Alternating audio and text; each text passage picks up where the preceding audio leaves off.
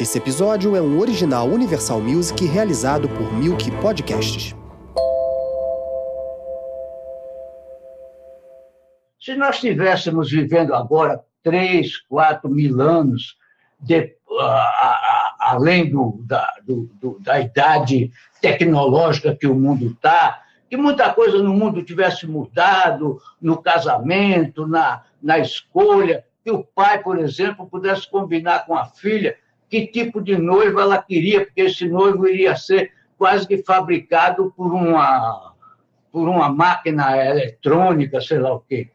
Então, quando perguntassem ao pai, na presença da noiva, ah, fica muito caro uma coisa como. Porque Rita Lee adorava tanto o Roberto Carvalho, que parecia que o Roberto Carvalho era o homem mais gostoso do mundo.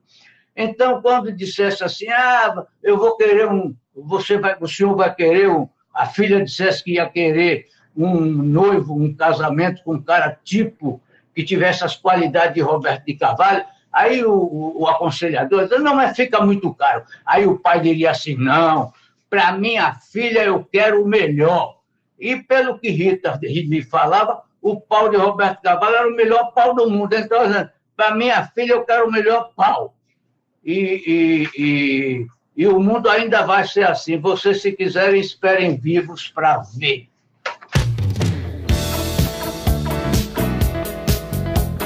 Ninguém melhor para introduzir esse episódio do que Tom Zé, um dos maiores entusiastas da poligamia musical consumada por Rita e Roberto. Eu sou Adriana Pena e no Identidade Musical de hoje vamos mergulhar nessa parceria cósmica que transformou amor em som como nenhuma outra. O que moveu Rita Lee e Roberto de Carvalho a criarem tantos clássicos? Com a palavra, o jornalista Gui Samora que a gente fala muito do tesão dos dois, né? Porque as músicas dos dois, como bem diz o Tom Zé, são enciclopédias sexuais, são. e, como, e como bem diz a Rita e o Roberto, a gente convidou todo mundo para nossa cama. Então era uma suruba. Roberto de Carvalho lembra que a libido musical do casal estava alta. Antes dessa coisa de disco, a gente vinha mais fortemente numa coisa da celebração da, do nosso relacionamento, que foi a Mania de Você foi a música que deu o tom mais intenso e mais visível e audível da nossa parceria. Eu acho que foi aí que, que começou a coisa a, a se difundir como uma expressão de música nova foi através do Mania de Você. Feita imediatamente após uma caliente session de amor, Mania de Você é talvez o maior sucesso da dupla. O produtor Guto Graçamelo lembra como foi a gravação dessa canção. Mas ela fez um negócio que era fez uma rodinha no estúdio de músicos, eram poucos, e ela combinou o seguinte: e eu propus também uma parte disso. Vai tocando no violão a música do seu jeito. E ninguém combina nada. Não houve nenhuma combinação de. Não, aqui você toca aqui, não, não teve isso. Aquele solo de flauta dela é um absurdo. É uma loucura aquilo, que é aquele dueto da flauta com ela mesma respondendo com as vozes. Aquela trança que ela fez ali. Eu me lembro direitinho que no dia que ela fez isso, ela saiu fazendo, não, não foi combinado. Ela saiu metendo bronca, botou, botou a flauta, aí ela foi respondendo aquilo, sabe? Foi uma coisa mágica. Todo mundo ficou meio hipnotizado nesse momento. Eu me lembro muito bem que no Mania de Você tem uma frase, tiro, tiro, tiro, tiro, tiro, tiro, tiro, tiro, tiro. Foi dele que apareceu de repente. Essa, eu estou falando dessa frase, tiro, tiro, tiro, tiro, tiro, tiro, que ele botou isso daí no meio. Isso foi uma surpresa, já estava pronta a música, e de repente o Roberto fechou o olho. Evidentemente estava todo mundo bem legal, entendeu? Do estúdio. Tava, tava bonito, a coisa era boa. E, e... Qualidade boa. Alta qualidade. Ainda e bem. no meio dessa alta qualidade, o Roberto me lança essa frase, que ela é mortal, entendeu? É isso. Essa música provocou um verdadeiro baby boom no país, como lembra o Gui. Teve um dia que a gente estava, tinha dois, dois adolescentes vieram correndo, gritando pela Rita. Eles ficaram morrendo de vergonha, porque a mãe chegou e falou: Tá vendo esses dois estão gritando por você? Eu fiz os dois ao som de Mania de Você. Mania de Você até hoje encabeça a lista de preferidas de muita gente, incluindo a cantora e compositora Glória Groove porra, aquele som muito sexy. Bom para ficar juntinho, mas também perfeito para ficar se querendo sozinha, pelada. Amo. Never gets old. Meu bem, você me dá água na boca. Vestindo fantasias, tirando a roupa.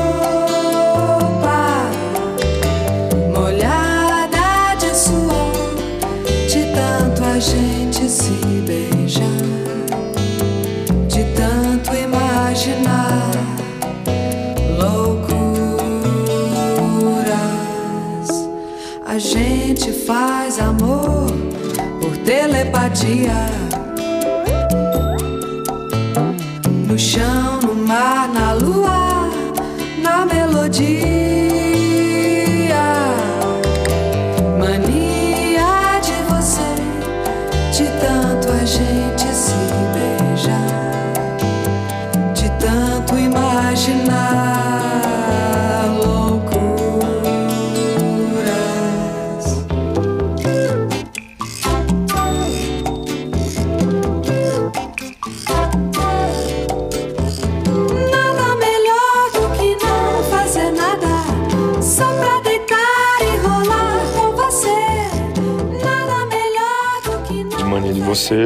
Foi uma situação ah, pós uma, uma, uma transada ah, bastante intensa que a gente teve naquela paixão louca que a gente vivia naquela época. E aquilo ali foi o, o gatilho daquela música, mas não que não aquilo. planejado. É, não foi planejado, foi orgânico. Eu me lembro que quando você chegava, tocava no piano alguma coisa, aquilo já me vinha, aquela música, aquela melodia, harmonia, onde se estava levando. Você chegava no piano, na guitarra, tudo, você começava a tocar e aquilo me vinha à cabeça como um filme. Esse filme, é, eu via o filme você, a música que você fazia era um filme. Então a letra que eu escrevia era a letra do filme, era a legenda praticamente daquele filme que você estava tocando. Então o que eu acho legal é que a gente não fala, ah, vamos fazer uma música para fazer sucesso, para tocar na rádio. É, e... Não existia isso. O jornalista Gui Samora lembra de um dos mais sensuais momentos dessa explosão de paixão, a deliciosa Caso Sério. Aqueles gemidos que a Rita dá no fundo, aquela quentura dela com o Roberto. Tem um vídeo, se todo mundo quiser dar uma procuradinha no YouTube, gente, tem um vídeo ao vivo de 80 do especial Rita Lee Jones da Globo, que tem ela e o Roberto cantando Caso Sério. A troca de olhar, a coisa ali, sabe? Os dois se comendo no palco. É, é lindo. Eu fico pensando em nós dois,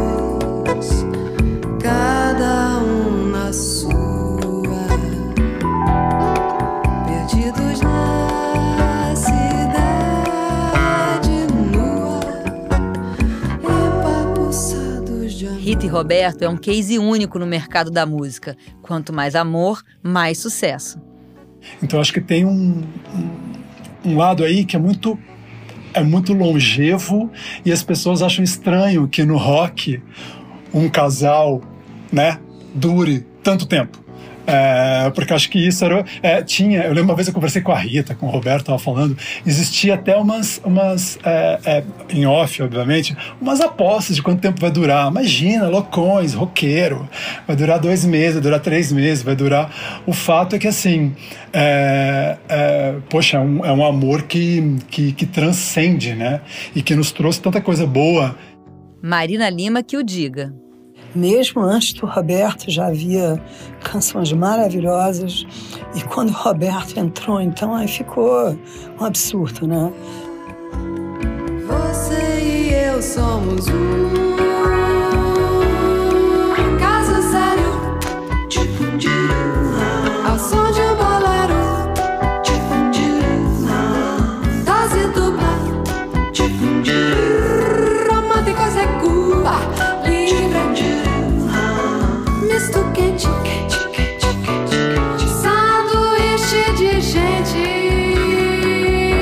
na verdade, a gente, a nossa parceria musical, não foi o começo da nossa relação.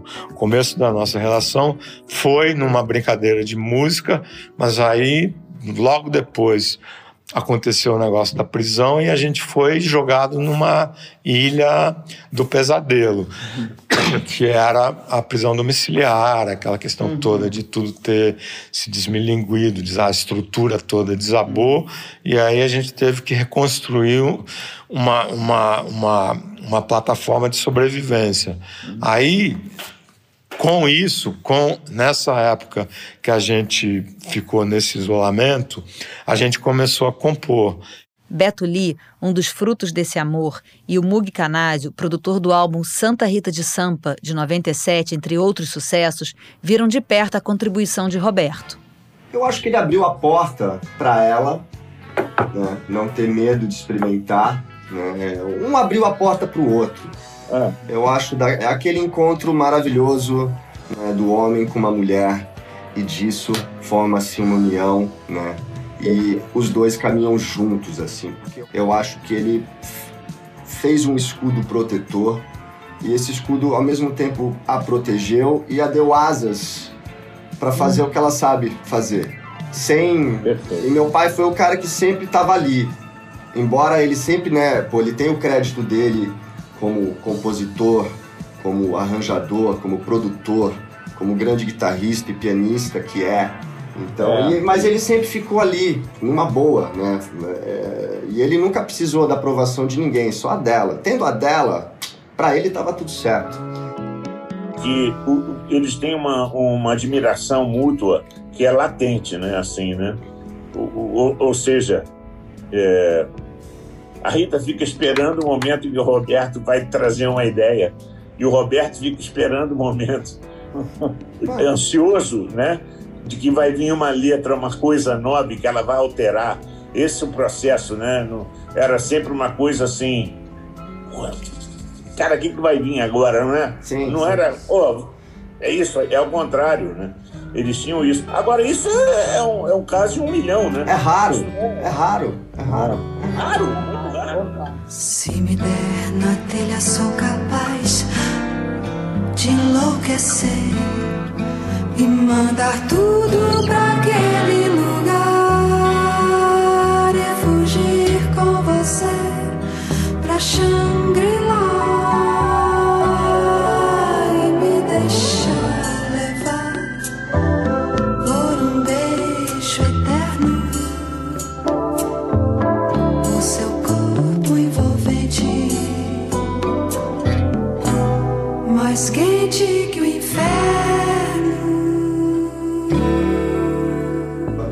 toda a loucura que estava rolando, eles caminharam juntos, né? Ah, mas aí quando você vê, né, como eles são como artistas mesmo, como cada um tem a sua, né, as suas idiosincrasias, é muito louco, né? Que você vai vendo, ah, então foi por isso que deu certo.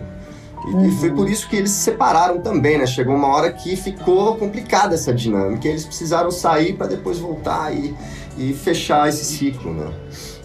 Uhum. Rita e Roberto eram uma dupla tão dinâmica que até um bilhete de desculpa virou música, como foi o caso de Desculpa o Aue. Desculpe o Aue.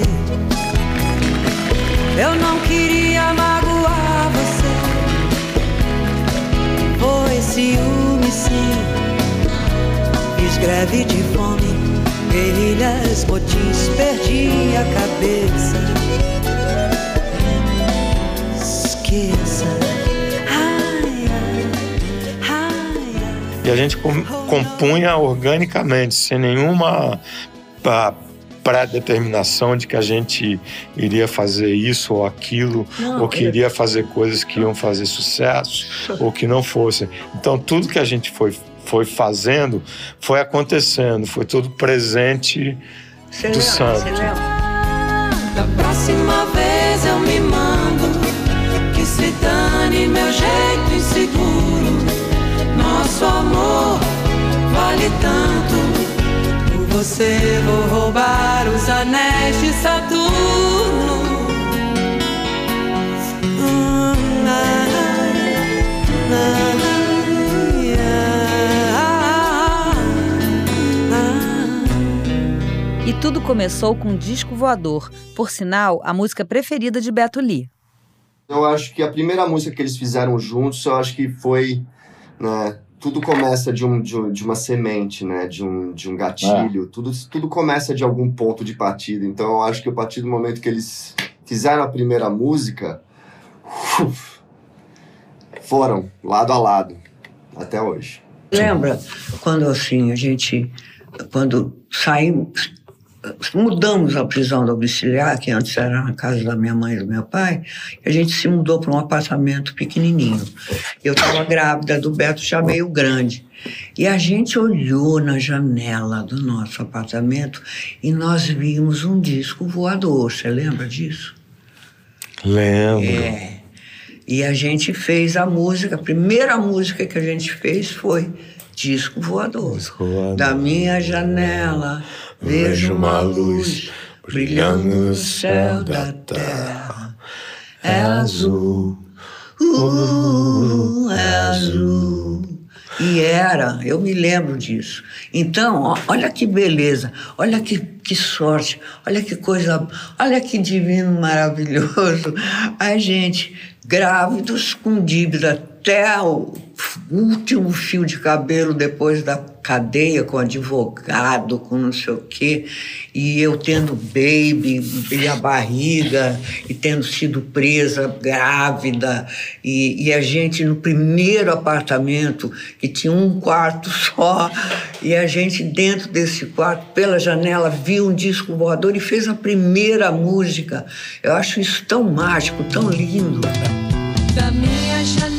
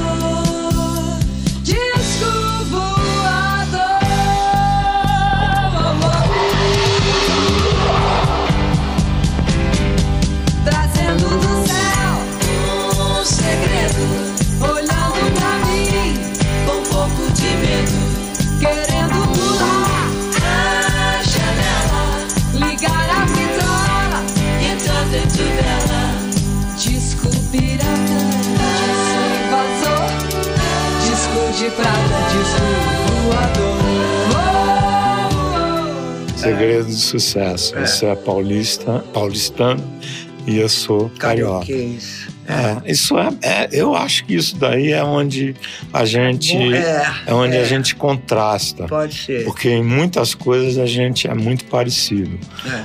Ah, em outras coisas a gente faz um contraste. Uhum. Tem, não é que a gente tenha características que geram antagonismos. Uhum, A gente tem características que geram complementariedades. uhum. Bem Nietzsche, né? Você me deixa cabreira, sem ira nem beira, feito barata tonta. Você me apronta,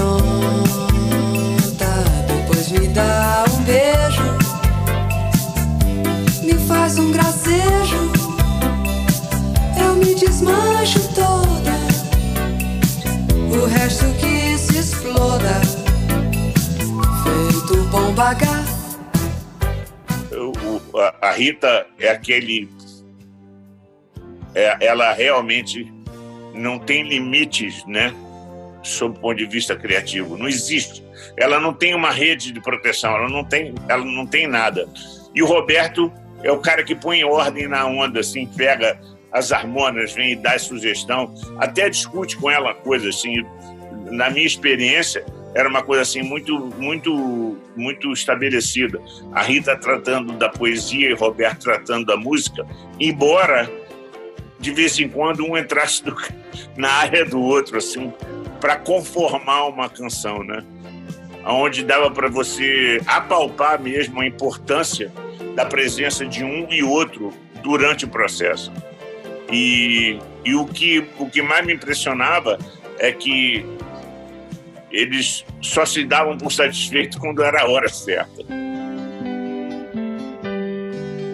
É, e aí tem essa coisa que as pessoas. Ah, lindo. As pessoas ah, têm curiosidade de saber Hum. ah, o que que. qual que é o, o gatilho de você compor uma música. Aí que eu penso em relação a isso é que não existe um gatilho, existem vários, porque é tudo ali produto de uma época que você está vivendo, ou não, não necessariamente uma época que você está vivendo, pode ser uma época que você já viveu, ou uma época que você vi, virá viver um dia. O que eu acho Pode legal- ser tudo é, produto da sua imaginação.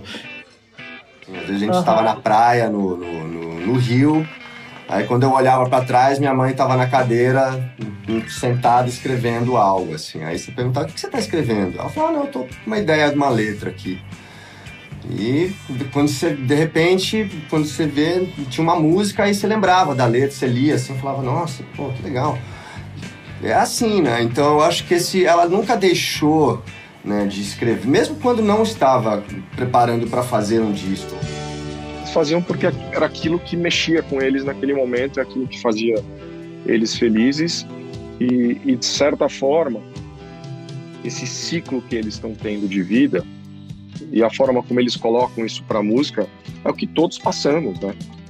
Ah, acontecia, a coisa, a, a coisa seduzia a gente de uma tal maneira que três, quatro horas da manhã, se algum de nós, se eu tivesse anotando um pedacinho de letra, você pegasse um pedacinho de letra e de, pegasse seu violão do lado, é- era assim que era, não era planejado. Isso que eu achava gostoso, porque era um vulcão, a gente não parava, né?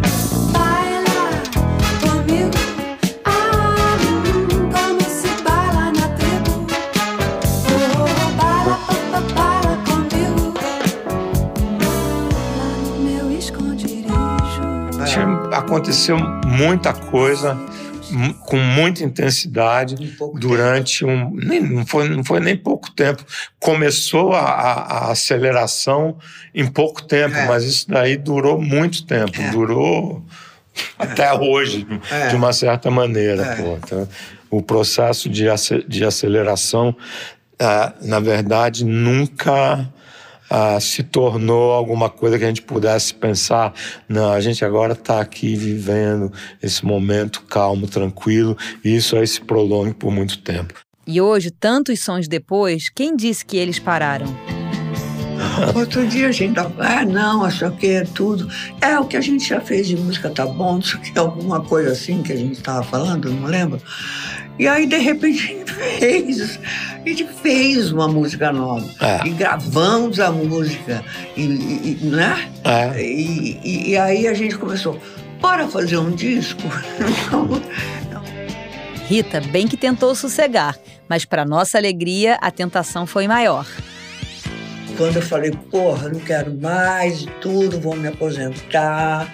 Não- não- não- eu estava querendo ficar quieta, estava querendo entrar no espiritual. Eu sou hippie, então eu queria retomar minha hippie, hip, hippienes, hippies Ah, thing, Repitude. hippitude. E aí passamos o quê? Uns oito anos. Mas nesses oito anos, é uma deminho ali, é um não sei o quê. A gente tem umas 500 demos para fazer uns, pelo menos uns três LPs duplos. Chega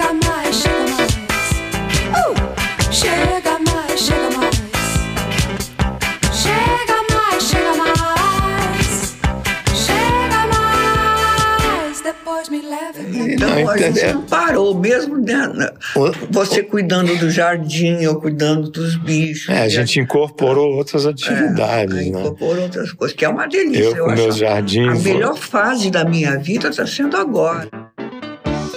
E estamos chegando ao fim dessa edição do Identidade Musical dedicado à maravilhosa Rita Lee. Mas para você não ficar triste, montamos uma playlist com todas as músicas comentadas aqui. Dá o play e divirta-se. Posso falar por todos os envolvidos que foi um privilégio mergulhar na vida e na obra de uma pessoa tão inspiradora.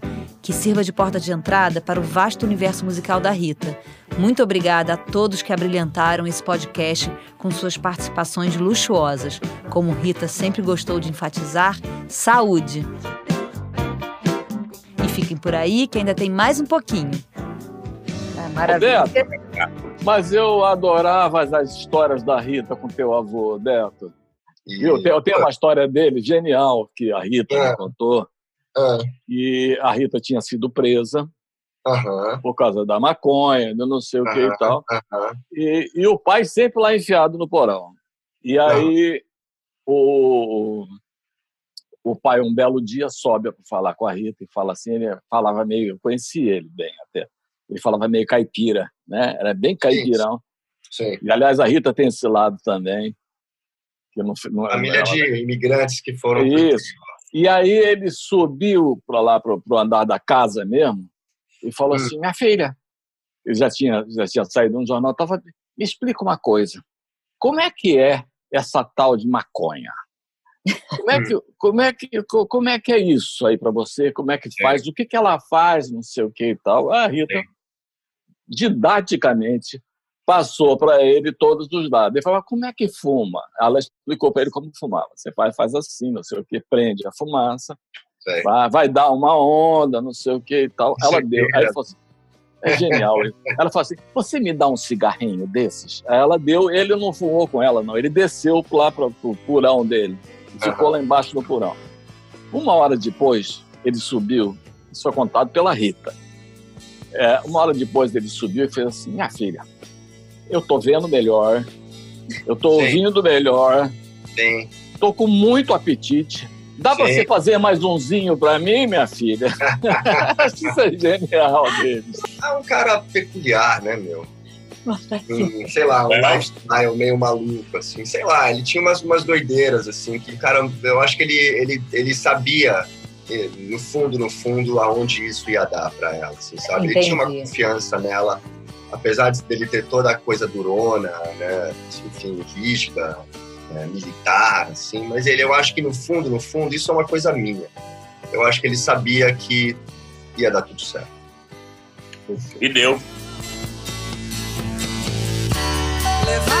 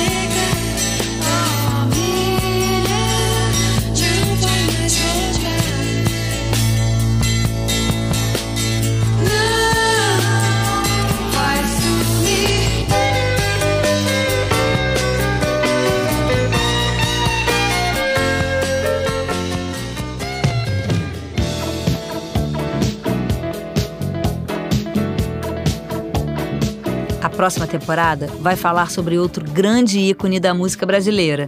Quem será? Tá curioso? Não se esquece de seguir o nosso perfil que em breve a gente traz novidades.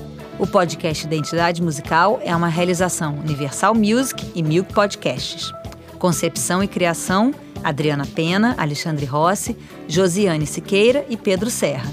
Apresentado por Adriana Pena, escrito e dirigido por Alexandre Rossi. Na produção, Adriana Pena e Josiane Siqueira. Pesquisa realizada por Pedro Serra. Gravado por Suliano, com edição e mixagem do Hugo Valada e Duda Suliano no Milk Studio. Um agradecimento especial para os convidados desse último episódio: Beto Lee, João Lee, Glória Groove, Guilherme Samora, Guto Graçamelo, Marina Lima, Mug Canásio e Tom Zé. As músicas desse episódio foram gentilmente cedidas pela Universal Music e pela editora Warner Chappell. Me cansei de lero, lero. Dá licença, mas eu vou sair do